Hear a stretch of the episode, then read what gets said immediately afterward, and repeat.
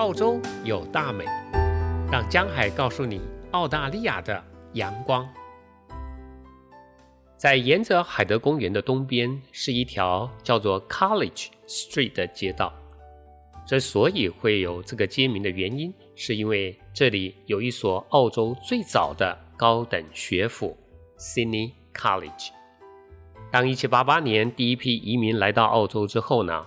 那就慢慢的有越来越多的人选择在这里定居了，这里也开始了有了基本的英国教育体系，但是如果他们的孩子想要再上进阶的学校，就只能到英国或者是美国了，那是一段非常遥远而且危险的旅程，同时也要花很多的钱，可想而知，这对澳洲的父母是非常艰难的决定。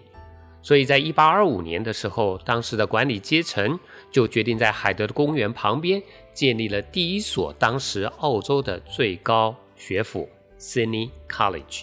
现在这个学校的位置呢，是雪梨一个非常著名的高中男校 ——Sydney Grammar School。很多的政商名流都是出自这个学校的，而 Sydney College 也是雪梨大学。The University of Sydney 的前身，雪梨大学是全世界的百大名校之一，在台湾和台大有姐妹校关系，他们经常有相互的交换学生，让年轻人有不同的学习体验。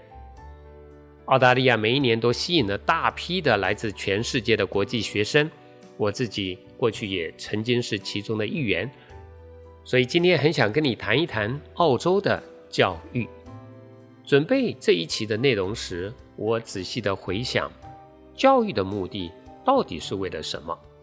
我简单的总结是，是为了学习做人和做事的本领，而且做人比做事重要。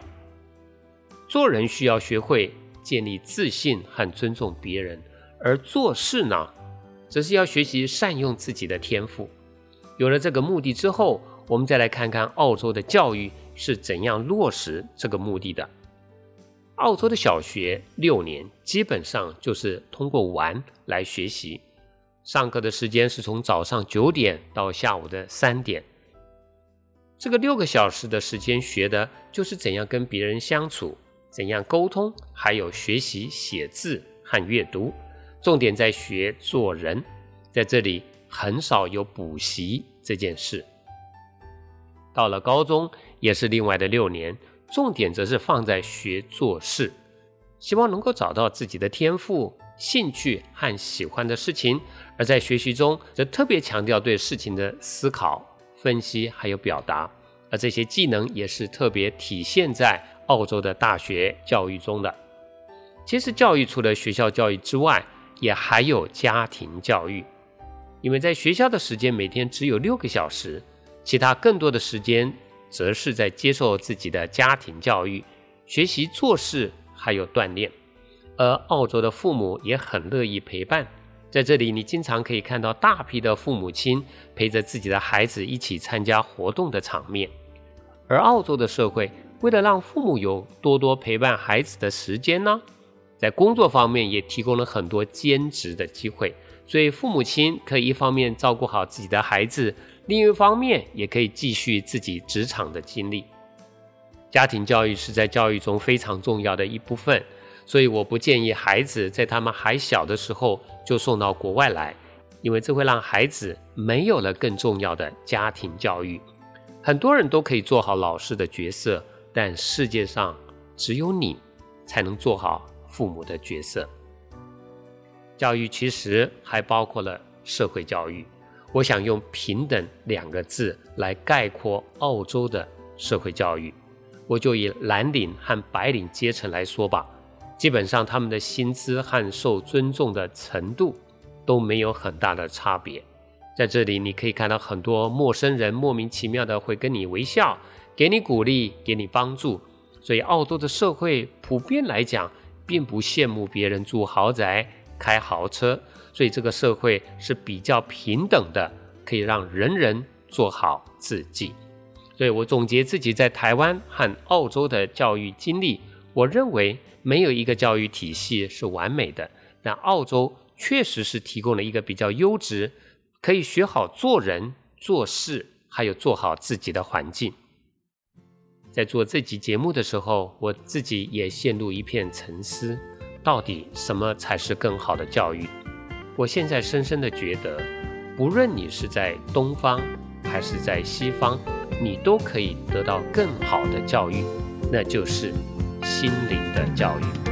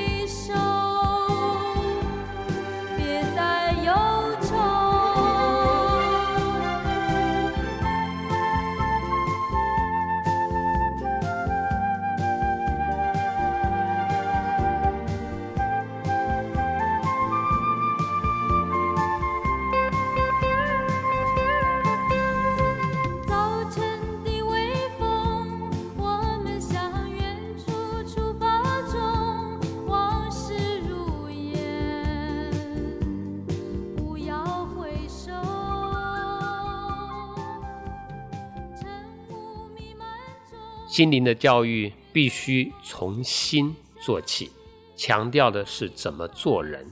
这包括了培养良善、仁慈、耐心、自制，还有爱心等等这些做人的本领。有了这些本领，可以让你不论在生活上、婚姻上，还有工作上，都活得更加的心满意足。想一想，我们所要的更好的生活。不就是这个样子的吗？我是江海，期待我们下次的再见。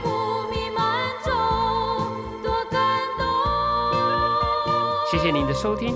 如果你喜欢这个节目，欢迎评论、订阅和转发。